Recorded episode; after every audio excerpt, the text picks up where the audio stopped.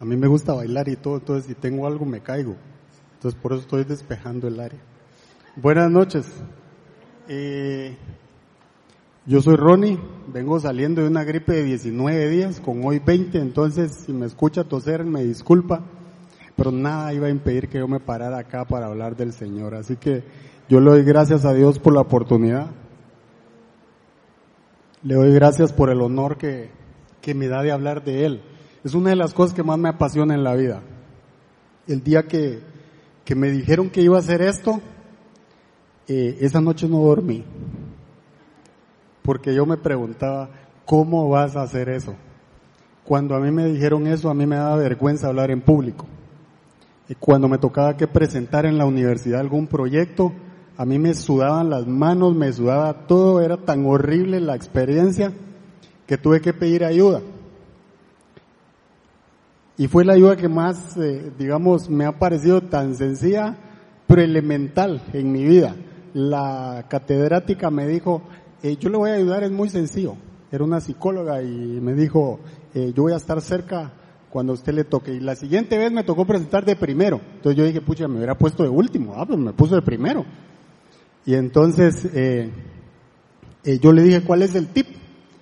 ¿Verdad? Algo que me dijera. Y me dijo, es muy simple entre más veces lo haga, mejor lo va a hacer. Y entonces aquí estoy, ¿verdad? Hablando del Señor. Eh, estamos empezando el año 2019 y normalmente las empresas y muchas personas les encanta hacer planes, ¿verdad? Las empresas hacen presupuestos, y, y, muchas, muchas cosas, digamos, para, para saber qué esperamos del año. Y mi familia y yo acostumbramos a, a darle gracias a Dios por aquello que sucedió, por aquello que Dios hizo y también por aquello que no hizo. Pero yo quiero preguntarle a usted, ¿usted hizo planes para este año? ¿Usted ha puesto en las manos de Dios algo para que Él haga algo en su vida para este año? Morris decía, fue creo que mi peor año, el 2018. Y muchos de nosotros quizás estamos en la misma situación. Quizá el 2018 no fue un buen año. Quizá todavía estamos arrastrando alguna deuda, algún problema, pero eso no nos da licencia para no planificar. Eso no nos da licencia para darnos por derrotados o para darnos por vencidos. Tenemos que seguir esforzándonos porque hay una esposa, hay hijos, hay amigos, que se motivan, que se inspiran con lo que Dios hace en nuestras vidas. Nosotros no nos vamos a dar por derrotados. El salmista dijo en el 34, 19, muchas son las aflicciones del justo, pero de todas ellas yo los libraré. El 46.1 dijo, Él es mi amparo y mi fortaleza, Él es mi pronto auxilio en la tribulación. Y yo lo creo. Invócame en el día de la angustia, yo te libraré y tú me honrarás, dice la palabra. Y el 103 me encanta porque dice, el que rescata del hoyo mi vida. No importa lo que haya pasado, yo estoy seguro que el Señor extiende su diestra de poder y me saca y pone mis pies sobre la roca. No lo miro muy animado. ¿Cuántos creen esa palabra? Yo lo creo porque dice la palabra que en mi boca está el poder de la vida y de la muerte. Y yo declaro que cosas grandes, cosas poderosas, Dios va a hacer conmigo. Porque la mejor manera de planificar, la mejor manera de comenzar es creyéndole a Dios. Y nosotros no tenemos un Dios escaso, no tenemos un Dios que no sabe lo que está haciendo. Es un Dios ordenado. Y si algo no ha llegado, es como dijo Pablo, porque no nos conviene todavía, pero va a llegar. Mi fe tiene que estar acompañada de acciones que agraden al Señor. Y si Dios está incluido en mis planes, cosas maravillosas van a suceder en mi familia, en mis finanzas y en todo lo que yo haga. Yo no descanso de pedirle, porque Él no se cansa de bendecirme. Yo soy su hijo y de eso vamos a estar hablando hoy. Me encanta porque Él lo confirma. Su palabra es para darnos esperanza. Y dice Jeremías 29, si lo podemos buscar, Anthony, te agradezco. Jeremías 29 dice, yo sé muy bien los planes que tengo para ustedes. El Señor no está adivinando, Él dice, yo sé muy bien los planes que tengo para ustedes. Y lo siguiente dice, lo afirma el Señor. Por aquello que tengamos duda, dice, lo afirma el Señor. Planes de bien y no de mal, de prosperidad, para darnos esperanza. Gloria a Dios por eso. Porque yo creo que todos necesitamos arrancar el año con un combustible diferente, con un combustible espiritual, creyéndole que Dios va a hacer cosas grandes en nuestras vidas, en nuestras empresas, en cada proyecto que arranquemos. La mano de Dios va a estar ahí.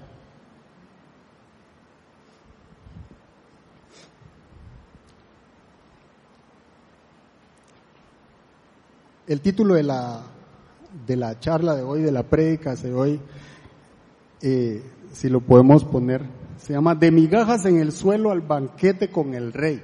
Y hoy vamos a estar hablando de la historia de un personaje en la Biblia. Yo me preguntaba por qué escribieron de Mefiboset.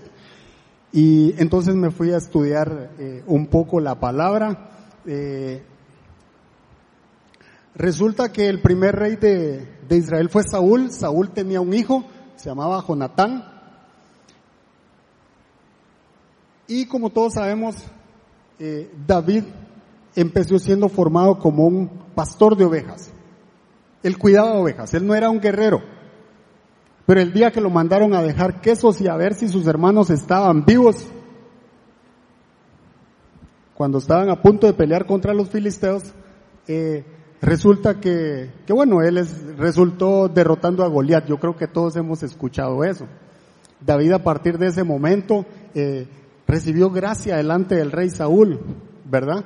Y entonces empezó a dirigir un batallón del rey. Pero le fue tan bien que los soldados empezaron a admirar a, David. Después es cuando el Señor le quita la misericordia a Saúl como rey y entonces resulta que Saúl, eh, el rey Saúl en algunos momentos se veía atormentado por malos espíritus. Y era David el que tocaba el arpa para que esos espíritus dejaran de atormentar al rey. Y David lo hacía como se lo ordenaba el rey. Y entonces el pueblo empezó a admirar tanto a David que el hijo del rey Saúl, Jonatán, Dice que llegó a amarlo tanto como a un hermano. Lo llegó a amar tanto como a un hermano que le dio su capa, su espada. Eh, y eso despertó la envidia del rey Saúl. Tanto que en algún momento empezó a perseguirlo. Pero Jonathan, Jonathan, que, amaba tanto a David, va al encuentro eh, donde está David y hacen un pacto hacen un pacto ahí porque lo amaba tanto como su amigo y le dice, yo voy de regreso al palacio y si mi papá, si el rey Saúl te anda persiguiendo, yo mando a avisarte. Pero hoy hacemos un pacto que cuando Jehová te libre de todos tus enemigos, tú vas a hacer misericordia con toda mi generación. Ese es el pacto que hace Jonatán con David. Y aquí es donde empieza la, historia. Eh, segunda de Samuel 9, del 1 al 11, dice lo siguiente. Dice, el rey David averiguó si había alguien de la familia de Saúl a quien pudiera beneficiar en memoria de Jonatán. Y como la familia de Saúl había tenido un administrador que se llamaba Siba, mandaron a llamarlo. Cuando Siba se presentó ante David, este le preguntó, ¿tú eres Siba? A las órdenes de su majestad respondió. No puede nadie, no queda nadie de la familia de Saúl a quien yo pueda beneficiar en el nombre de Dios. Volvió a preguntar el rey. Sí, su majestad respondió Siba. Todavía le queda a Jonatán un hijo que está tullido de ambos pies, le respondió Siba. ¿Y dónde está? En Lodebar. Lodebar era un pueblo que quedaba en Galaad a 16 kilómetros del Jordán. Ya vamos a, descubrir o a estudiar un poco qué significa lo de Bar. Dice, vive en casa de Maquir, era una persona muy adinerada, hijo de Amiel. Entonces el rey David mandó a buscarlo a casa de Maquir, hijo de Amiel, en Lodebar. Y nos vuelve a repetir el nombre. Dice cuando Mefiboset, que era hijo de Jonatán y nieto de Saúl, estuvo en presencia de David, se inclinó ante el rostro, ante él en eh, rostro en tierra. ¿Tú eres Mefiboset? Le preguntó David. A las órdenes de su majestad. Respondió, no temas, pues en memoria de tu padre Jonatán he decidido beneficiarte. Voy a devolverte todas las tierras que pertenecían a tu abuelo Saúl y de ahora en adelante te sentarás a mi mesa. Mefiboset se inclinó y dijo, ¿y quién es este siervo suyo? Para que su majestad se fije en él, si no algo más que un perro muerto. Pero David llamó a Siba, el administrador de Saúl, y le dijo, todo lo que pertenecía a tu amo Saúl y a su familia, se lo entrego a su nieto Mefiboset. Te ordeno que cultives para él la tierra y guardes la cosecha para el sustento de su casa. Que te ayuden tus quince hijos y tus veinte criados. En cuanto al nieto de tu amo, o sea Mefiboset, siempre comerá en mi mesa yo estoy para servir a su majestad, haré todo lo que su majestad me mande. Respondió Siba, a partir de ese día Mefiboset se sentó a la mesa de David como uno más. Y lo primero que me daba curiosidad es, ¿quién es Mefiboset, verdad? Nos dice que es el nieto del rey.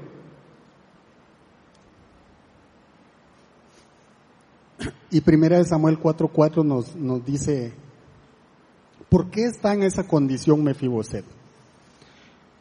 Porque en pocas palabras Mefiboset era del linaje real, ¿verdad? Y primera de Samuel 4:4 dice, ¿por qué está tuido de los pies? Y dice, y Jonatán, hijo de Saúl, tenía un hijo lisiado de los pies, tenía cinco años de edad. Cuando llegó de Jezreel la noticia de la muerte de Saúl, el rey Saúl, y de Jonatán el príncipe. Y su nodriza le tomó y huyó. Nodriza es la muchacha que lo cuidaba. Y mientras iba huyendo apresuradamente se le cayó el niño y quedó cojo. Su nombre era Mefiboset.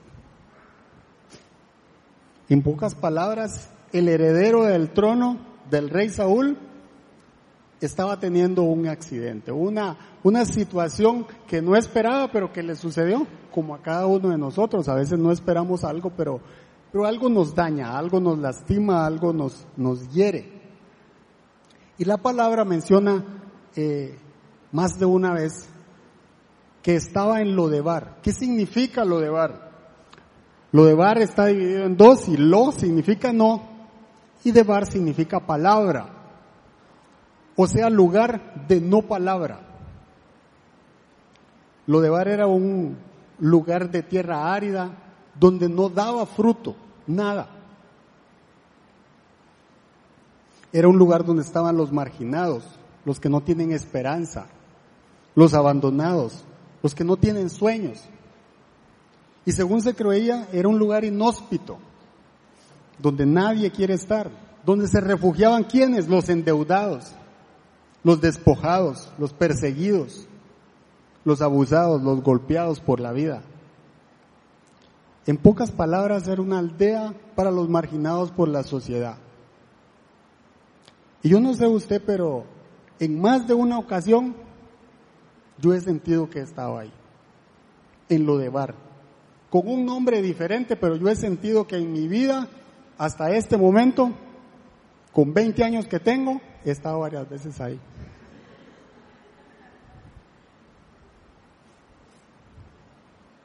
yo creo que a todos nos ha pasado.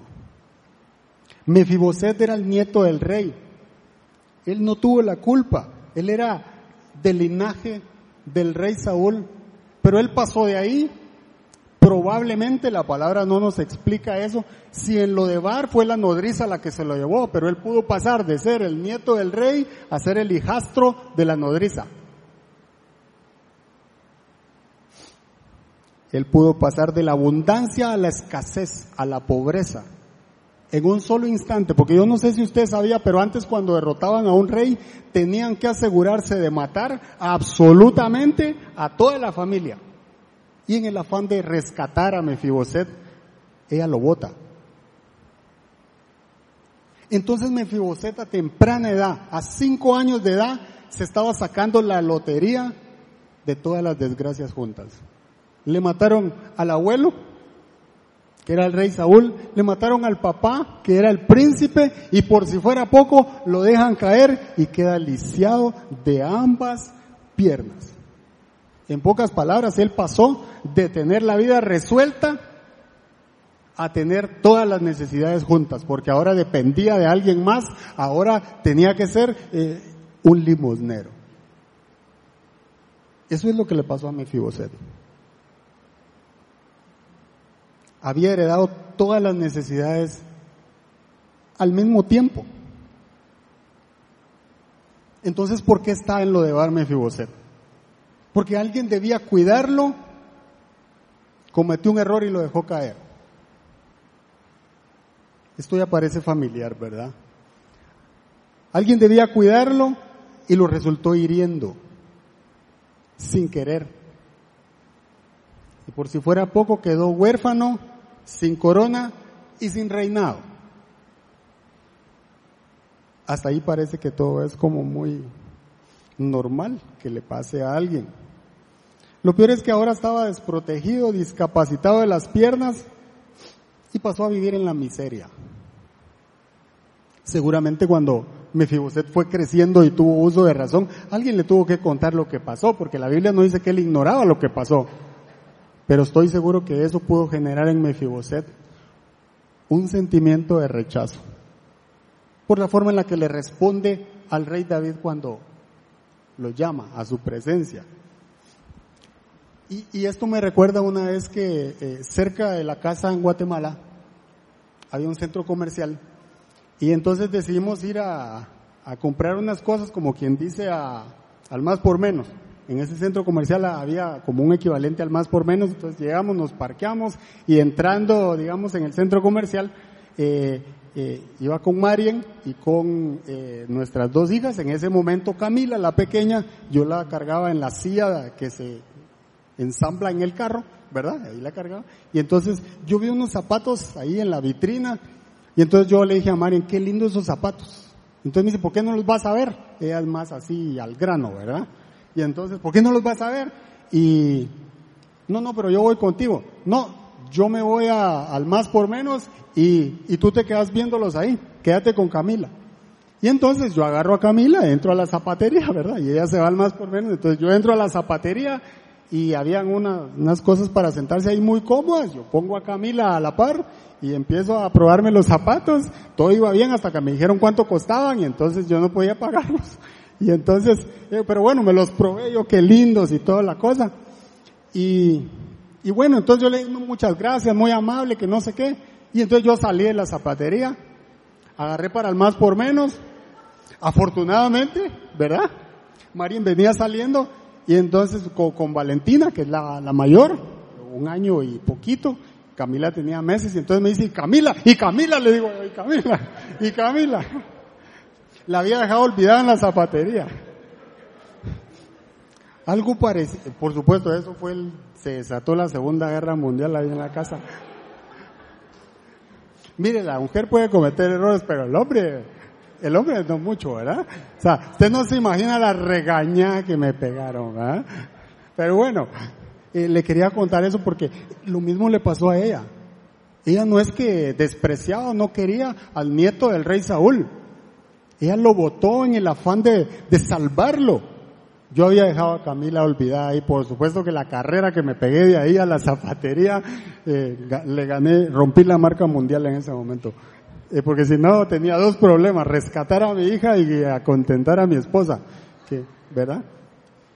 Pero eso me pasó y sin querer, yo soy el papá de la nena, imagínense cómo va a querer dejar olvidada a mi hija, pero eso me pasó, increíble. Pero bueno, y déjenme decirle una cosa, eso nos pasa en la vida. Hoy en día hay muchas personas allá afuera con un corazón dañado, Porque en la misma iglesia los hemos dejado lisiados. La misma iglesia, dentro de la misma iglesia nos hemos encargado de dañar el corazón de muchas personas. Y muchas veces ni siquiera nos damos cuenta. Alguien nos pudo buscar para un consejo y dimos el mal consejo. No le pedimos sabiduría al Señor y resultamos dañando la vida de alguien. Alguien que servía y dijimos algo indebido y esa persona quedó marcada por mucho tiempo, herida y sin decirle a nadie y quizá la persona que lo hizo ni siquiera sabe que hirió a alguien. En otras ocasiones, en lugar de apacentar las ovejas, estamos más preocupados por la lana que éstas producen que por dirigirlas y conducirlas a los pies de Cristo, como dice la palabra. El Señor le dijo a Pedro, si me amas, apacienta mis ovejas, no las tuyas. Así que las personas que sirven, los que, los que no están sirviendo, pero están recibiendo la palabra, son ovejas del Señor. Él es el buen pastor. Y no sé por qué, pero siento que aquí hay personas que han sido dañadas en su corazón. En algún momento han sido dañadas en otra iglesia. Eh, no le quiero decir que, que, no le va a pasar eh, eh, otra vez. Yo no sé, porque yo no adivino. Lo que sí le puedo decir es que hay cura para eso, hay sanidad para eso. Porque nuestros ojos tienen que estar puestos en el autor y consumador, nuestro Señor Jesús.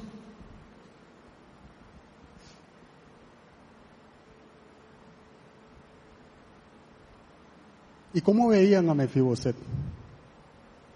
Siba no lo presenta como el nieto del rey Saúl. Cuando le preguntan a Siba si conoce a alguien, de ese linaje. Él había sido administrador durante el reinado de Saúl, imagínense. Y cuando le preguntan qué dice, sí queda un hijo de Jonatán, tullido de pies. Hay personas que a veces le preguntan por alguien y no es la mejor expresión de nosotros.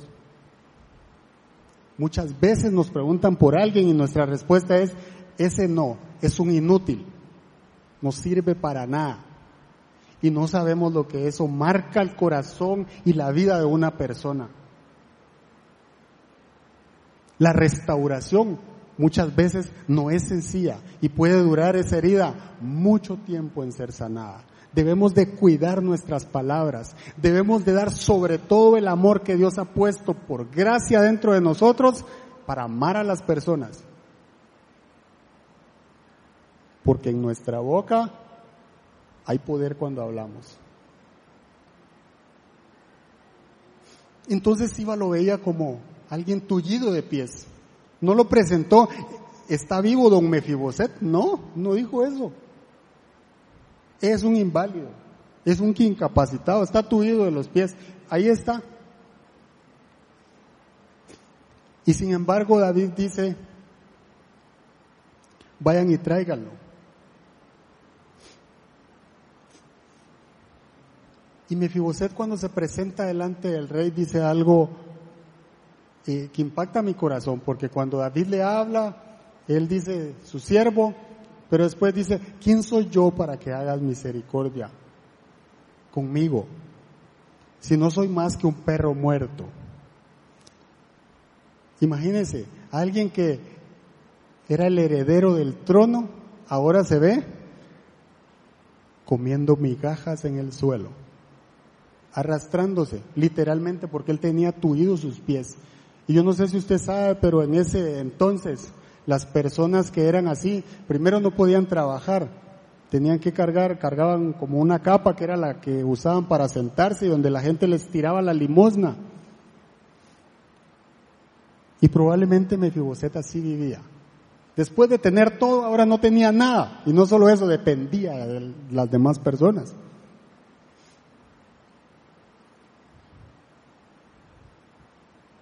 Y algunos de nosotros muchas veces estamos arrancando el año de esta forma, dándonos por derrotados. Creemos que salir del problema en el que estamos metidos no va a pasar y decimos literalmente a menos que pase un milagro. Lo que pasa es que no oramos y no creemos por ese milagro. No confesamos que tenemos un Dios que nos puede sacar de ese hoyo. Entonces la pregunta es si queremos salir de ahí, si queremos sacudirnos el polvo que era el llamado que le estaban haciendo a Mefiboset. Nosotros debemos de dejar de pensar que Dios llega tarde cuando nosotros lo llamamos. Porque Él nunca llega tarde. Nunca llega tarde. Lo que pasa es que Él no tiene el mismo reloj que tiene usted y que tengo yo. Él no vive en el tiempo. Él vive en la eternidad. Esa es la diferencia. Pero a veces le pedimos algo al Señor y yo quiero que llegue hoy y antes de las 12 de la noche. Si no, mañana ya no me quiere. Me falló. Y nosotros no, no podemos empezar así. No podemos arrancar el año con una actitud de esa forma. Debemos de sacudirnos el polvo y creer que mi Dios es más grande que el problema que yo tengo. Mi Dios es mucho mayor que la necesidad que yo vengo arrastrando. Él es todopoderoso, dice la palabra. Y hoy vamos a estar hablando con esta historia de Mefiboset. Tres verdades del reino que nos permitirán pasar de estar comiendo migajas del suelo a sentarnos, a participar, a comer en el banquete del rey.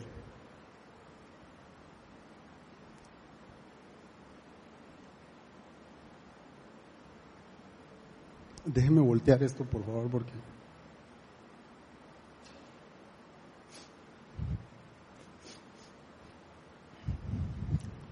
Primera verdad.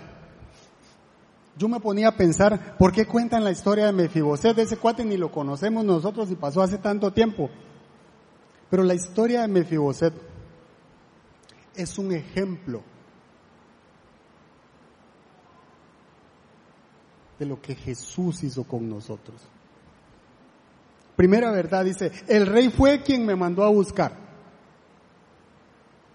David fue el que dijo, hay alguien a quien yo haga misericordia en nombre de Jonatán. ¿Con quién había hecho el pacto David? Con Jonatán. ¿Y será que Mefiboset estaba en lo de bar esperando a que alguien fuera por él? No. Así andamos muchas veces en el mundo. Estamos esperando que alguien venga. Pero David dice, vayan y tráiganlo. Y seguramente no fue a pie. Porque si algo tenía David, era el Golden Age, como le llaman. Era la época dorada. David tenía de todo en su reinado, porque Dios había prometido bendecirlo abundantemente. Quién sabe, llegaron los casos, los carros del palacio a traerlo y él se sintió, pues se equivocaron, vienen por mí. Así llegó, así mandó el rey, el mismo rey, por aquel lisiado que estaba abandonado, que estaba marginado, en lo de Bar. Y después le dice, todo lo que era de tu abuelo, ahora es tuyo.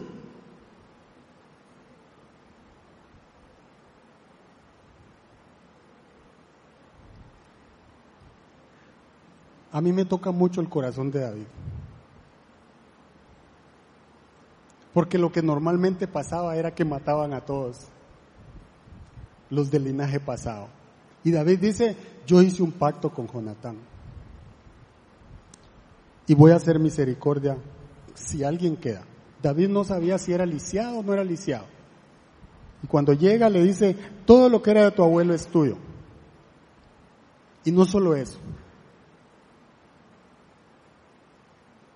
Todas las tierras y todos los criados, eran 20 criados, 15 hijos y Siba.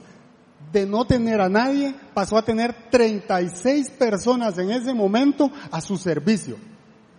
¿Acaso a Dios le tiembla la mano para bendecirnos? ¿Acaso Dios es escaso para darte lo que le pedís? No. No necesitaba más la alfombra o la sábana o lo que sea para seguir pidiendo limosna. Un momento de gracia y misericordia y todo cambia en nuestra vida. ¿Acaso era poco? No era poco. Si habían 36 personas para trabajar esa tierra, para servir a Mefiboset. Era algo abundante.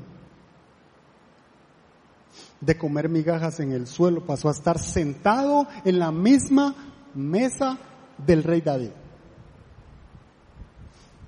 Y no porque Mefiboset lo pidiera, así como andamos nosotros en el mundo, no porque nosotros lo merezcamos, no porque nosotros podamos pagarlo, por misericordia, por gracia. Es que Dios dice, yo di mi vida, la vida de mi hijo, por ti y por mí.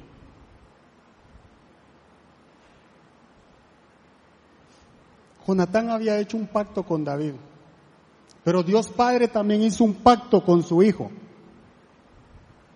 por nosotros. En la Santa Cena, en Primera de Corintios dice que Él se entrega y que esa sangre es el pacto de la gracia.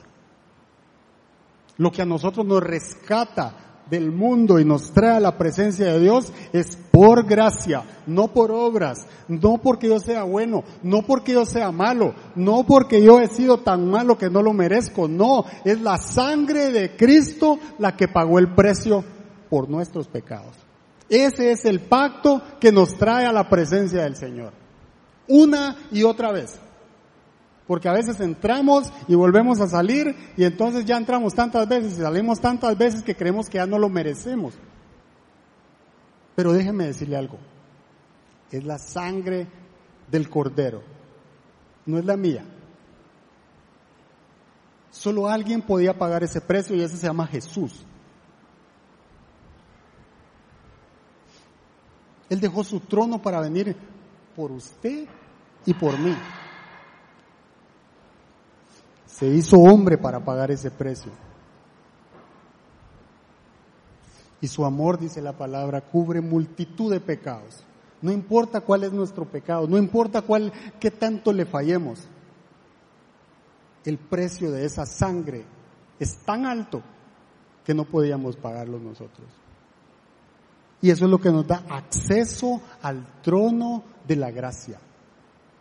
Él mandó a buscarnos, así como David mandó a buscar a Mefiboset.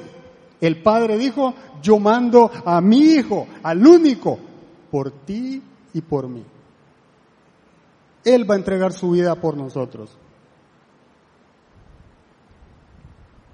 El problema puede ser grande que nosotros tenemos. La mano que se haya levantado puede ser grande, pero mi Dios es más grande y Él es poderoso para librarme de cualquier cosa que me esté atacando, cualquier cosa que esté atentando contra mi paz, contra mi bendición, Dios es fuerte, Dios es poderoso y Él está conmigo.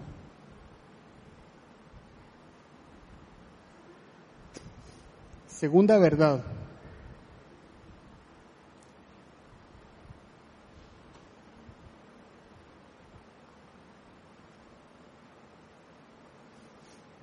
Jesús me dio mi verdadera identidad. Mefiboset se creía como un perro. Y nosotros podemos decir, pobrecito Mefiboset. Pero esto me lleva a contarle un poquito de mi historia. Eh, yo en algún momento les he dicho, yo soy de Guatemala, eh, de un lugar que se llama La Gomera. Eh, no sé cómo compararlo con Costa Rica, pero es hasta por allá, un rinconcito de Costa Rica, digamos. ¿Verdad? La Gomera, de una provincia que se llama Escuintla. Escuintla es como quien dice Heredia o Alajuela o Limón.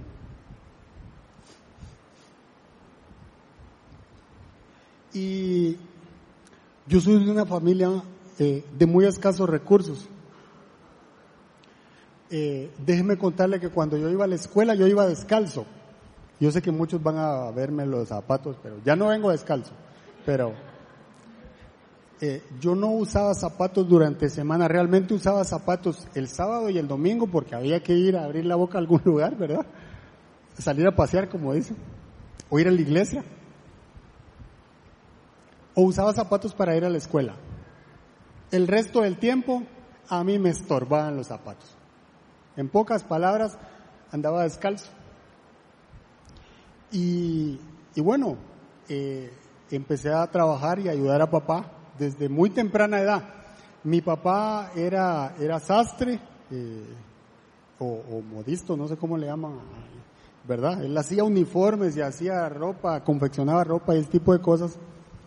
Eh, y, bueno, algunas veces cuando no había eh, trabajo, digamos, de, sastre, eh, teníamos un tío que vivía en la casa y, en la casa y entonces él era albañil y entonces mi papá también era albañil. Y cuando nosotros teníamos chance le teníamos que ir a ayudar. Entonces desde muy temprana edad, desde niño, eh, yo aprendí que había que ir y echar punta. ¿Verdad? A los 10 años ya me tocó que empezar a volar un poquito y entonces fui a cortar algodón. Yo corté algodón en aquellos tiempos. Eh, eso ya no lo hacen, que yo sepa, eh, son muy pocos países donde cortan algodón, pero cortar algodón es, una, es un trabajo tan duro que necesito otros 50 minutos para explicarle lo que representa, pero usted se levanta a las 4 de la madrugada, va en un camión como que es vaca, llega allá a que le digan dónde va a cortar algodón y cuando sale el sol usted ya lleva como media hora trabajando. Las matas son como este tamaño, entonces usted recibe el sol desde que sale hasta que se oculta. Es un trabajo muy duro. Pero me fascinaba porque, eh, digamos, eh, me encantaba trabajar. Yo trabajaba en las vacaciones, cuando no estaba en la escuela, yo iba a cortar algodón, eh, porque había necesidad en la casa. Y, y bueno, sin embargo, yo puedo decir que tuve una niñez muy feliz, o sea, no puedo negar eso. Eh, pero hubieron situaciones, hubieron muchas veces en los que, en los que sí pasamos momentos difíciles. Hubieron momentos en los que no había comida. Pero yo recuerdo que en el centro de la casa, en el, casi en el centro de la casa, había un árbol de guayaba. Mire, ese palo de guayaba no dejaba de dar guayabas en todo el año. Entonces cuando no había comida, yo agarraba un trastecito, agarraba un cuchillo, limón y sal, me subía a ese palo, cortaba las guayabas, las partía, le echaba limón y sal. Hoy yo entiendo que eso era como el maná para mí. Y también lo disfrutaba.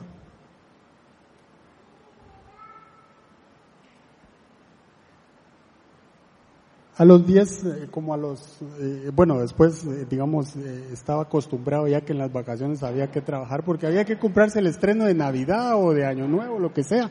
Había que echar punta, ¿verdad?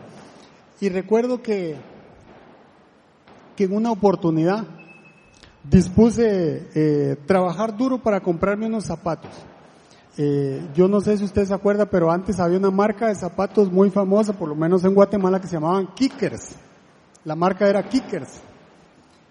Eh, y yo dije, me tengo que comprar esos zapatos. Y empecé a trabajar duro, mire, y cuando pagaron yo estaba emocionado porque me iba a comprar mi par de zapatos. Fui y los compré, ¿verdad? Y como decía mi mamá, ese era el sudor de tu frente. Y entonces, eh, bueno, llegó el sábado y, y, y me puse mis zapatos y era día de salir, abrir la boca en algún lado y me fui. Me fui con mi mamá al mercado.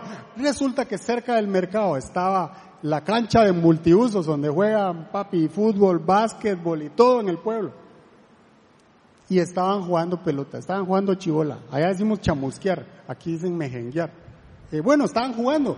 Y bueno, yo andaba, ¿verdad? Yo andaba vestido de sábado, entonces yo cargaba zapatos y todo y me senté en la grada pero el partido estaba demasiado emocionante. O sea, todos los amigos estaban jugando y jugaban, hombre, no seas aquí, no seas allá, ya no le puedo decir lo que me decían, pero, pero, mire, fue tanta la inquietud porque a mí me fascinaba el fútbol. Yo era de los que se entraba a las nueve, diez de la noche a estar jugando en la calle. La calle no estaba asfaltada, por supuesto, y yo jugaba descalzo.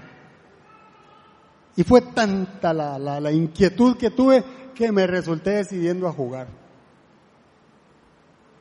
y me metí a jugar. Pero el problema no era ese. El problema es que yo no podía jugar con zapatos. Entonces me quité los zapatos.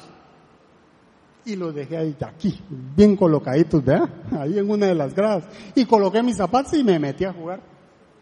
Mire, no sé, pasaron tres horas, una cosa así, ocho y media de la noche, y eso era como la final de la Champions, solo que allá en La Gomera, una cosa importante, en ese partido había que ganarlo, ¿me entiende? Cuando usted tiene 12 años y existe ese, eh, eso es demasiado emocionante, usted no puede quedarse quieto. Y entonces me tuve que meter a jugar, chuña, como dicen descalzo. Y entonces, a las nueve de la noche, calculo yo, terminó el partido y agarré para mi casa. Y me fui para la casa, ¿verdad? Y cuando estaba acostado y eran las 10 de la noche, me acordé de mis zapatos. Yo estaba acostumbrado a andar descalzo. Entonces yo me fui descalzo para la casa, celebrando ahí que habíamos ganado, que el partido había estado bueno. Y como a las 10 de la noche, y los zapatos, pues. Yo tenía 12 años más o menos. No se imagina cómo lloré. Porque yo había trabajado para comprarme esos zapatos. Me dolió tanto que se lo estoy contando el día de hoy porque no se me olvida. Yo me fajé para, para comprar esos zapatos.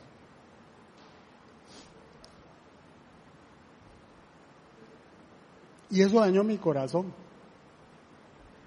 Porque cuando usted es pobre, cuando usted tiene, es de escasos recursos y llega y compra algo y que alguien llegue y se los quite, eso duele, ¿verdad? Eso lastima. Recuerdo que otra cosa que marcó mi corazón como a Mefiboset era que cuando yo entraba a jugar, si mi, digamos yo soy el menor de cuatro hermanos, si mi otro hermano estaba jugando, él se salía y decía que él no jugaba porque yo iba a entrar. Y eso me dio un sentimiento de rechazo también. Eso lastimó mi corazón, porque yo decía, ¿por qué mi hermano no quiere jugar cuando yo juego? Y de verdad que eso generó algo en mi corazón que me dañó, que me marcó. Éramos cuatro hermanos.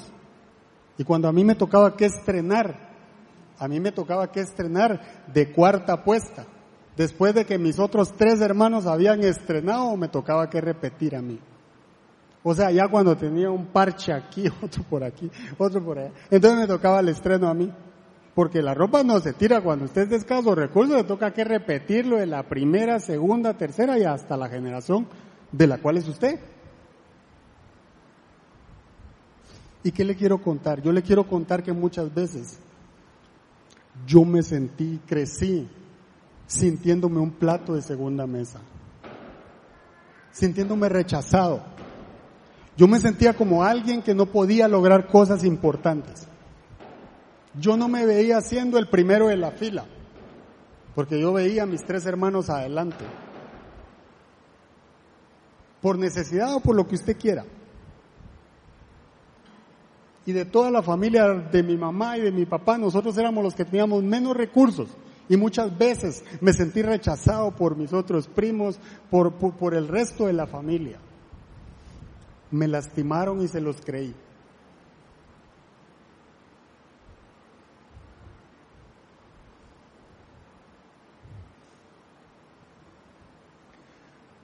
Me rechazaron y abrigué ese sentimiento por muchos años en mi corazón.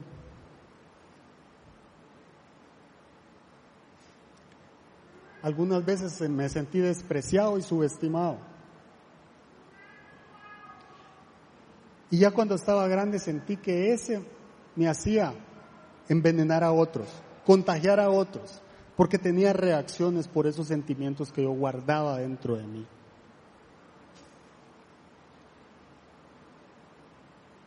Y entonces empecé a salir adelante y como decía mamá, si querés llegar a la meta tenés que esforzarte y sudar como caballo, pero asegúrate de llegar. Y entonces yo empecé a hacer eso, a esforzarme tanto. No me gusta contar eso, pero se lo voy a decir. De toda la familia que yo conozco y a vida y por haber de los Ramos y de los Chávez, que era mi papá y mi mamá, yo fui el primero que se graduó de la universidad. y después era tan chute que terminé sacando una maestría. Pero el día que yo me gradué, no sentía que era mi graduación. Ese día yo sentía que era la graduación de mi mamá.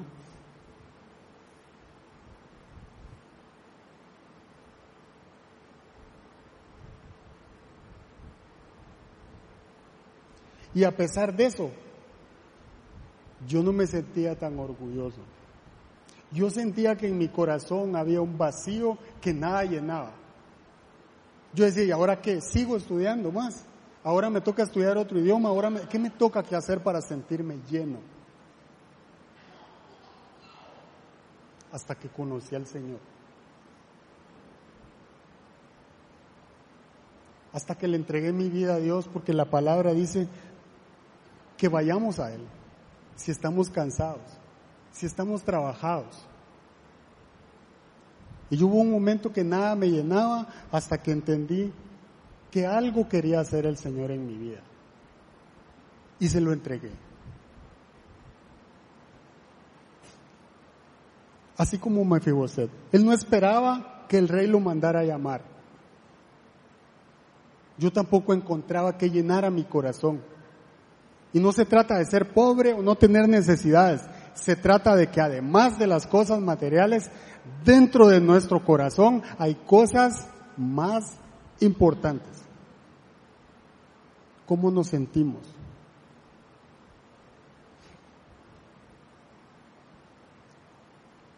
Juan 1.12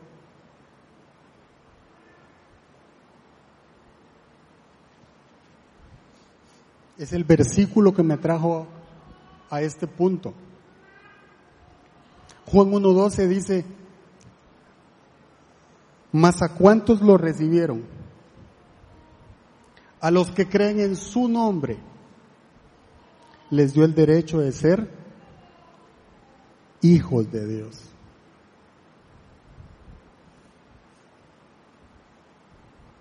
Antes yo me sentía condenado en delitos y pecados, ahora yo me vine a sentir perdonado. Antes yo me vine a sentir rechazado por lo que la sociedad me hacía o por la situación, pero ahora yo me sentía amado y yo sentía que Dios me cuida como la niña de sus ojos. Antes luchaba solo contra el mundo y quería devorarme todo lo que todo lo que hacía y todo lo que emprendía. Pero ahora yo entiendo que Él va al frente, que Él lucha por mí, que Él es el rey de los ejércitos. No voy solo, voy acompañado. Antes yo me sentía el último de mis hermanos. Ahora yo me siento escogido por el rey de reyes. Yo me siento amado por Dios. Nadie daba por mí. Nadie daba nada por mí y menos siendo el más pequeño de una familia de escasos recursos. Pero Dios dio a su Hijo unigénito para que yo tenga vida eterna.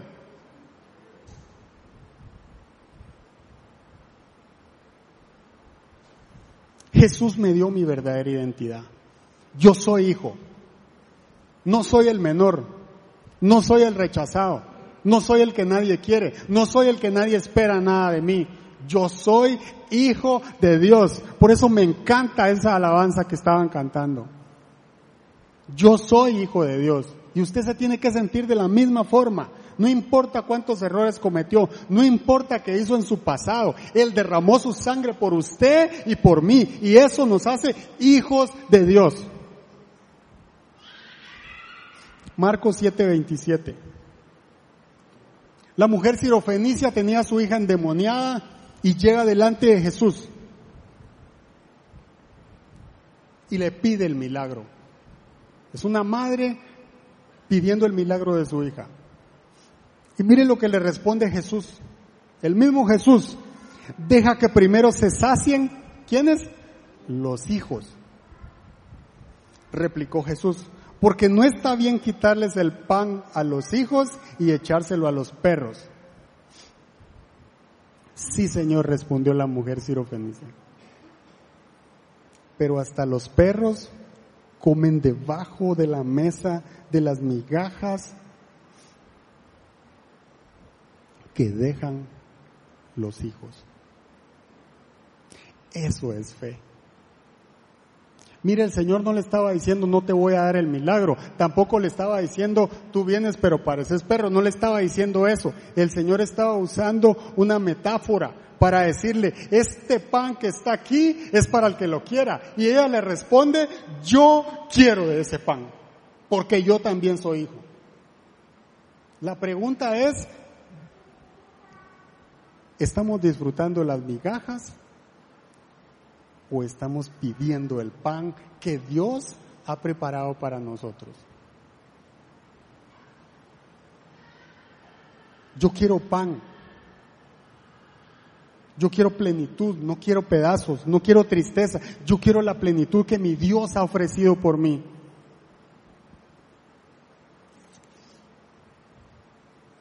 David le estaba diciendo a Mefiboset, antes eras un marginado, pero ahora desde hoy te sientas a la mesa conmigo.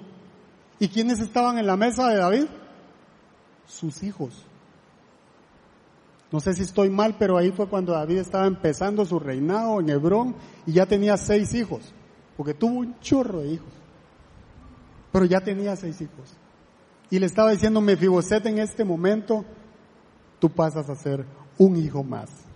Porque dice, te sientas como uno más en esta mesa. Eso es lo que hace el Señor con nosotros. Cuando Él nos llama, Él dice, no importa qué hiciste, tú eres mi hijo. Yo di todo por ti. Yo te amo tanto que nada puede evitar lo que yo he preparado para ti. Y Dios cuida tanto los detalles tanto los detalles. Yo le pedí zapatos al Señor y le pedía comida. Y me empecé a poner zapatos todos los días cuando ya desarrollé y entonces yo miraba que las muchachas veían más a los que tenían zapatos que a los que no tenían zapatos. Entonces dije, hay que cambiar la onda, ¿verdad? Entonces, eh, claro, allá me dio pena y entonces yo empecé a usar zapatos eh, siempre. Pero Dios cuida tanto los detalles que muchos de ustedes conocen a mi esposa, hoy no vino. ¿Y sabe qué es lo que le fascina a esa mujer? ¿Sabe qué le fascina a mi esposa? Cocinar. Es una chef aficionada. Yo comí guayabas con limón y sal y el Señor había preparado algo diferente para mi vida. Ese es nuestro Dios. Cuando Él se pone a tejer tu futuro, Él tiene cosas lindas para ti, cosas preciosas para ti. No importa si yo digo lo merezco o no lo merezco, es el precio que Él pagó por mí. Él dio todo por mí, no dio una parte. Por eso es que Él es el que me da mi verdadera identidad, no el mundo. Tercera verdad,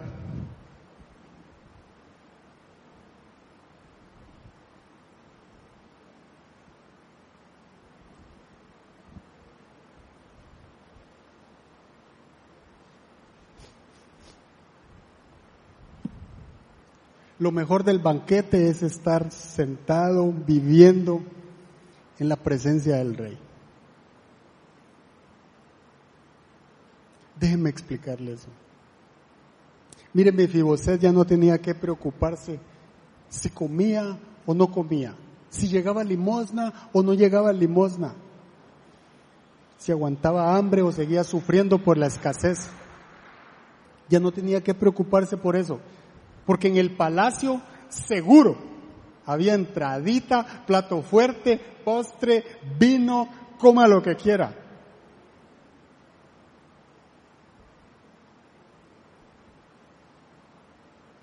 Él no tenía que preocuparse por eso. Pero, pero Mefiboset seguía siendo lisiado. Quizá Mefiboset hubiera esperado que David orara por él y sucediera el milagro y caminara bien. A veces nosotros queremos que Dios haga algo a mi manera, con mi método, y el Señor tiene su voluntad, Él es eterno y Él hace lo que le place. Lo que sí es seguro es que Él va a hacer lo que nos conviene. Mefiboset seguía lisiado, sí, pero ahora tenía 36 personas para que lo cargaran, para que lo chinearan, como dicen aquí. Ahora tenía, ahora se podía sentar en la mesa del rey, con los otros hijos del rey David. Y así nos llama el Señor a nosotros. El Señor no nos llama con un látigo en la mano para azotarnos, para pagar por todos los problemas que cometimos, por todos los errores que cometimos y nos vive dando garrote y nos vive dando palo y si te portas bien entonces te doy un poquito. Ese no es nuestro Dios. Lo que pasa es que muchas veces nuestro enfoque o lo que le pedimos a Dios es que nos prospere pero materialmente. Y la sangre de Cristo vale mucho más que eso. Mucho más. El Señor cuando lo llama a uno, no está esperándote con un cheque. El Señor te está esperando y te dice, te dañaron, aquí está el perdón. Estás triste, aquí está el gozo. Estás intranquilo, aquí está la paz. Pero aquí en la presencia del Señor es el único lugar donde nosotros encontramos la plenitud que necesitamos. No importa si hay frijoles para comer, pero los vas a disfrutar. No importa si son camarones, pero los vas a disfrutar. Porque el Señor está en la misma mesa que nosotros. Yo no sé si usted está recibiendo esa palabra, pero el Espíritu Santo está en este lugar. Dios nos está llamando a la mesa.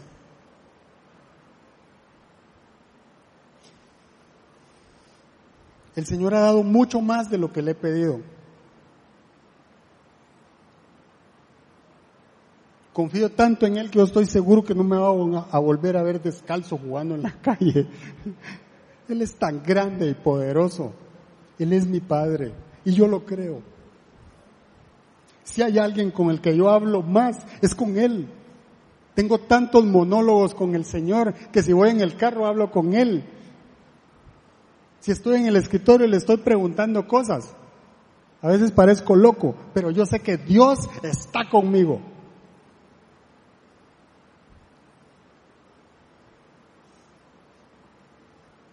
Y le voy a pedir que se vaya poniendo de pie.